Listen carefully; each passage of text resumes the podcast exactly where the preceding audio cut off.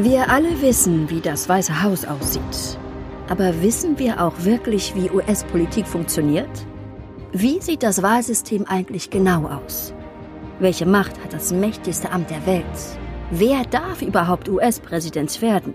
Und was genau bedeuten die neuesten politischen Entwicklungen in Washington, D.C.? Herzlich willkommen zu einer neuen Folge Pennsylvania Avenue dem Podcast rund um US-Politik, ihre Hintergründe, Funktionsweisen und Zusammenhänge.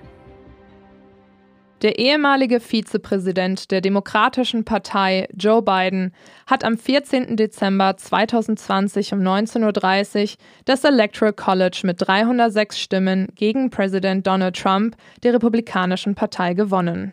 Am Mittwoch, den 20. Januar 2021, tritt Joe Biden sein Amt an.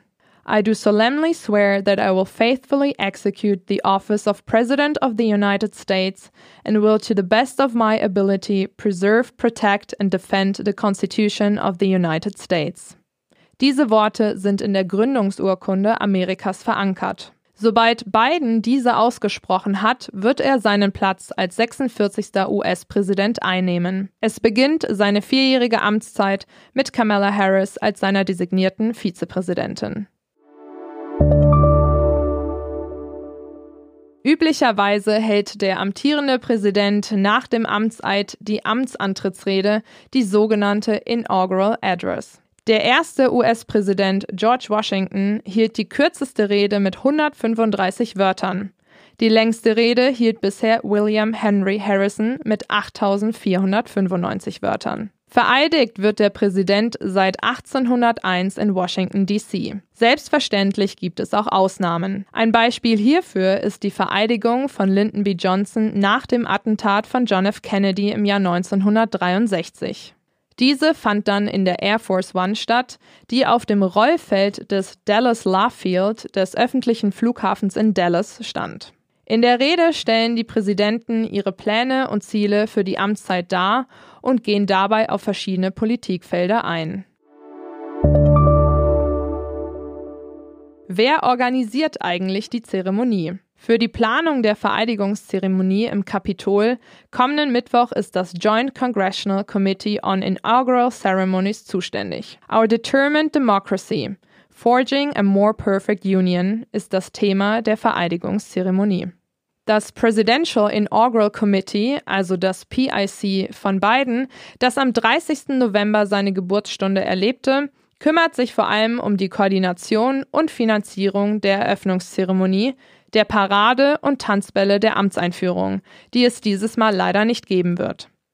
Das PIC steht unter Leitung von Tony Allen, dem Präsidenten der Delaware State University. Übrigens war Allen während seiner Zeit im Senat unter anderem Redenschreiber für Biden. Aufgrund der aktuellen Situation und der Berücksichtigung von Beschränkungen wegen des Coronavirus sowie dem gewalttätigen Angriff auf das Kapitol bleibt von der Normalität des Prozesses der Amtseinführung nicht mehr viel übrig. Bislang ist bekannt, dass vermutlich keine Menschen vor Ort sein werden. Normalerweise werden bei einer Amtseinführung bis zu 200.000 Tickets für Sitzplätze bzw. Zuschauerplätze nahe des Kapitols vergeben. Dafür wird auf der National Mall ein Flaggenfeld angelegt. Die Fahnen stehen für die Bürgerinnen und Bürger, die nicht an der Zeremonie teilnehmen können. Die Bürgermeisterin von Washington, Muriel Bowser, forderte auf, das Haus nicht zu verlassen. Donald Trump gab am 8. Januar 2021 via Twitter bekannt, dass er nicht teilnehmen wird und bricht somit die amerikanische Tradition.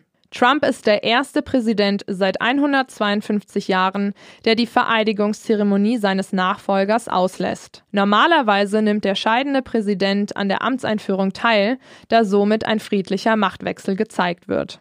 Der Vizepräsident Mike Pence, die ehemaligen Präsidenten Barack Obama, Bill Clinton und George W. Bush haben alle gesagt, dass sie an Bidens Amtseinführung teilnehmen werden. Ebenso wie Michelle Obama, Laura Bush und Hillary Clinton, die ehemalige Außenministerin.